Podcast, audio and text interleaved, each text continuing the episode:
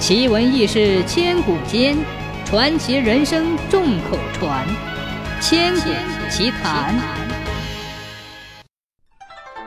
相传何唐在沁阳县做官时，有一位钦差大臣从那里经过，他明明知道也不去迎接。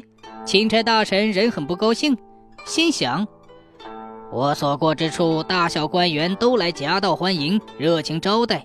唯独你何唐竟敢如此无礼！钦差大臣有心给他点颜色看看，但一时又找不到什么借口。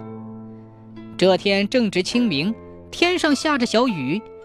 钦差大臣带着人马正走之间，突然见一个青年农民扛着锄头，戴着斗笠，提着一双新布鞋，在泥泞中奔走。他顿时心生一计，立即下令将那青年拿下。解送到荷塘县衙，让他定罪。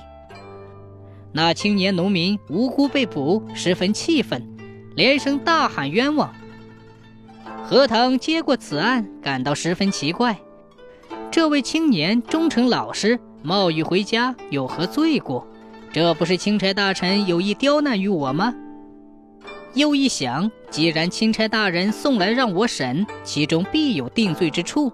若不审，他必定从中抓住什么把柄，对我进行羞辱，解他的受冷遇之恨。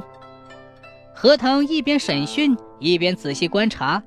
当他看到那位青年提着一双布鞋时，豁然心一亮，立即问道：“这鞋是谁给你做的？”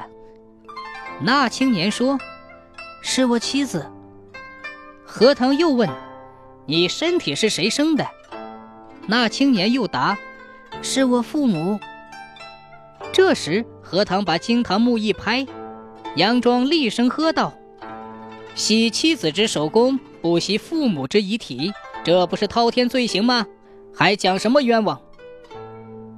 当时将犯人押向钦差大人处，并判那个青年在父亲面前磕三个响头，以其守法洗身。钦差大臣看到荷塘批阅案卷时，不由一惊。知道荷塘不是好惹的，只得放了那个青年农民。